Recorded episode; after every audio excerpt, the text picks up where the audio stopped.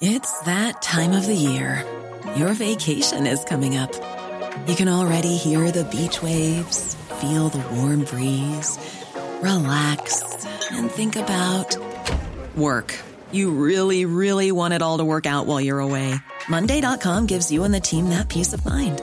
When all work is on one platform and everyone's in sync, things just flow wherever you are.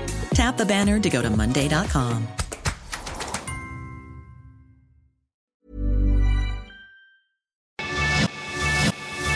lo cuento, te lo cuento. Tu dosis diaria de noticias. Muy buen día tengan todos y todas, bienvenidos a su dosis diaria de noticias con Te lo cuento. Soy Laura Gudiño y les pido que me acompañen a darle una vuelta al mundo para ver las noticias más relevantes del día.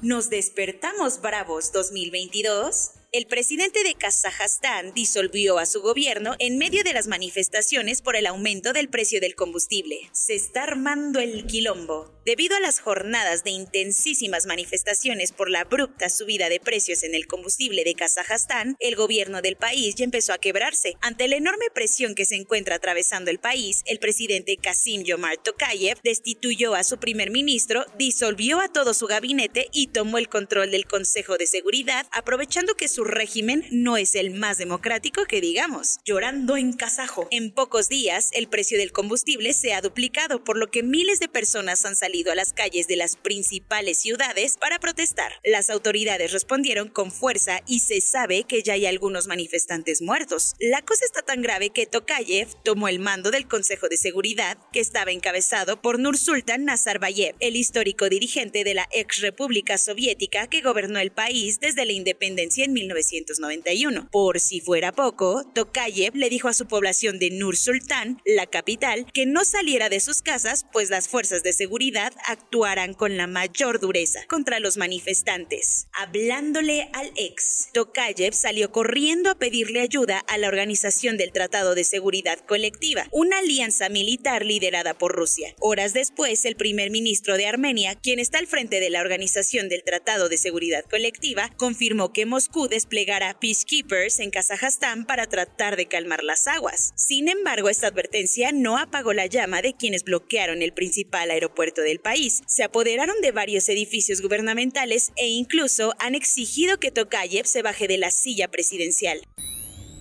Feliz aniversario del caos. Hoy se cumple un año del asalto al Capitolio de Washington, el día en el que el mundo dejó de creer que Estados Unidos es la democracia más sólida del planeta. Hace un año el mundo entero estaba en shock viendo por televisión y en redes sociales el caos que reinaba en Washington, D.C., mientras cientos de personas se manifestaron y asaltaron el edificio del Capitolio, a 12 meses del suceso con el cual los trompistas pretendían impedir la declaración victoriosa del actual presidente Joe Biden hoy en día más de 700 manifestantes han sido acusados, 65 se han declarado culpables y solo 71 han sido condenados. Además de la investigación del Departamento de Justicia, un grupito de la Cámara de Representantes lleva seis meses haciendo otra pesquisa con la lupa puesta en Donald Trump. Y a pesar de la vastísima cantidad de videos de las cámaras de seguridad de uno de los recintos más vigilados en el planeta, siguen sin publicar las conclusiones. El ataque que dejó a cinco fallecidos y a 140 agentes de policía heridos es hasta la fecha el suceso que puso en jaque el discurso de democracia ejemplar en Estados Unidos. Cuentos cortos. Después de un año y medio desde que arrancó el proceso legal en contra del exdirector de Pemex, Emilio Lozoya Austin, la Fiscalía General de la República ya lo acusó formalmente de lavado de dinero, asociación delictuosa y cohecho. Por todo esto, la Fiscalía General de la República también le pidió al juez que le impongan una sentencia que sumando todas las penas alcanzaría hasta los 39 años de cárcel. Además, Hilda Austin Solís, la mamá de Emilio, también fue considerada por los fiscales como culpable de lavado de dinero y asociación delictuosa, por lo que pidieron 25 años de cárcel para ella. En diciembre de 2005, la justicia condenó a 45 años de prisión a Mario Aburto por el asesinato del candidato presidencial del PRI, Luis Donaldo Colosio, en 1994. Desde entonces, Aburto, el único condenado por el crimen, ha estado en el Cerezo 12 de Guanajuato, cosa que quiere cambiar, pues hace poco presentó un amparo para salir libre. Mario Aburto señaló deficiencias en su proceso y aseguró que fue torturado para confesar. Sin embargo, el primer tribunal colegiado en materia penal del Estado de México rechazó enviar el amparo de aborto a la Suprema Corte, pues el caso no reviste la importancia necesaria. Una casa convertida en varios departamentos en Filadelfia, Estados Unidos, se incendió ayer por la mañana provocando la muerte de al menos 13 personas, entre ellas 7 niños. Jim Kinney, el alcalde de la ciudad, calificó el accidente como uno de los días más trágicos en la historia de Filadelfia. Ocho de los residentes consiguieron escapar del incendio y un adulto junto con un niño fueron llevados al hospital. Los bomberos llegaron al lugar del incendio casi a las 7 de la mañana para apagar las llamas que salían del segundo piso, y los vecinos comentaron que los gritos de los residentes los despertaron. La prostitución en los Países Bajos es legal desde el año 2000, pero tiene algunas reglas. Por ejemplo, si los sexoservidores son menores de edad, víctimas de explotación sexual o de trata de personas, es ilegal. Sin embargo, no siempre es fácil distinguir en qué situación se encuentran las prostitutas. Por eso, el país dictó que si los clientes sospechan que quien los está atendiendo trabaja contra su voluntad o es menor y no lo reportan a la policía, podrán ser multados con hasta 22.500 euros o pasar hasta cuatro años de cárcel. Corea del Norte empezó su día ayer lanzando un proyectil hacia el mar de Japón. De acuerdo con el ejército de Corea del Sur, lo que su vecino del norte lanzó a modo de ensayo fue un misil balístico. Esta es la primera prueba que Pyongyang realiza desde octubre, pero llega tan solo unos días de que Kim Jong-un dijo que iba a reforzar todo el armamento de su país para contrarrestar la inestable situación internacional. Fumio Kishida, el primer ministro de Japón, aseguró que su gobierno reforzará la vigilancia más que nunca y consideró lamentable que Corea del Norte estuviera realizando estas pruebas. Los Golden Globe 2022 ya fueron confirmados, pero la ceremonia va a ser muy diferente este año. Entre la rápida propagación del COVID-19 y los escándalos por su falta de diversidad y ética, no encontraron a nadie que quisiera presentar los premios o transmitirlos por televisión. La Hollywood Foreign Press Association, encargada de elegir a los nominados y ganadores, recibió durante todo el año muchísimas críticas, al punto que más de 100 empresas de relaciones públicas anunciaron que retirarían la cooperación con premios. Aún así, la ceremonia será realizada el domingo, pero sin alfombra roja y sin prensa. Corona News. En México, el número total de vacunas puestas es de 149.574.164. El número de personas vacunadas con esquema completo es de 72.979.978. Esto representa el 81.55% de la población mayor a los 18 años.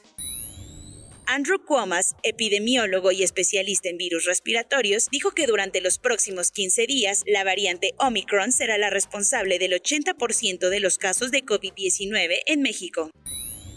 Hugo López Gatel no asistió a la conferencia del martes porque tenía gripa y para no confiarse se realizó una prueba de detección de COVID-19, la cual resultó negativa, de acuerdo a lo que informó López Obrador ayer. La UNAM arrancará el semestre el próximo lunes 31 de enero y lo hará en formato híbrido, exactamente igual que lo estaban haciendo antes de las vacaciones de diciembre. Los contagios en la capital del país van en aumento y ahora las hospitalizaciones también. En tan solo un día, 69 personas fueron ingresadas a hospitales distintos por COVID-19. Las personas entre 40 y 59 años ya se pueden registrar para recibir la dosis de vacuna de refuerzo contra COVID-19 en el portal mivacuna.salud.gov.mx.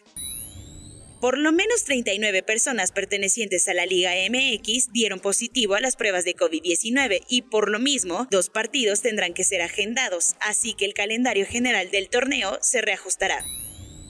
A los no vacunados sí tengo muchas ganas de joderlos. Esa fue la declaración del presidente francés Emmanuel Macron en una entrevista con el diario Le Parisien, en la cual afirmó que continuarán aumentando las restricciones para todos aquellos que no cuenten con un certificado de vacunación. India está atravesando su tercera ola de COVID-19 con la mayoría de los casos concentrados en Delhi y Mumbai. Las autoridades están preparando para un tsunami de contagios, pero esperan que la mortalidad no se equipare a la que el país vivió en abril 2021.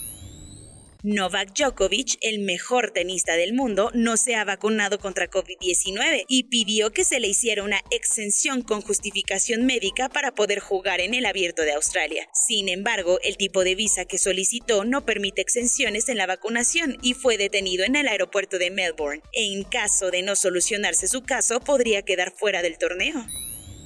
Ante el alza de contagios por Omicron, Hong Kong prohibió la llegada de aviones de ocho países distintos, entre ellos Estados Unidos, Australia y Reino Unido. En un esfuerzo por reducir los contagios, hospitalizaciones y muertes, Italia decretó como obligatoria la vacunación contra COVID-19 para todos los ciudadanos de 50 años en adelante. Debido a la pandemia, por segundo año consecutivo, Río de Janeiro se quedará sin su carnaval callejero. Sin embargo, Eduardo Páez, el alcalde de la ciudad, afirmó que el desfile de escuelas de samba se mantendrá para finales de febrero. Soy Laura Gudiño y esa fue su dosis diaria de noticias de este bello jueves 6 de enero. Espero que los reyes les hayan traído muchos regalitos y nos vemos mañana aquí en su podcast favorito, Te lo cuento.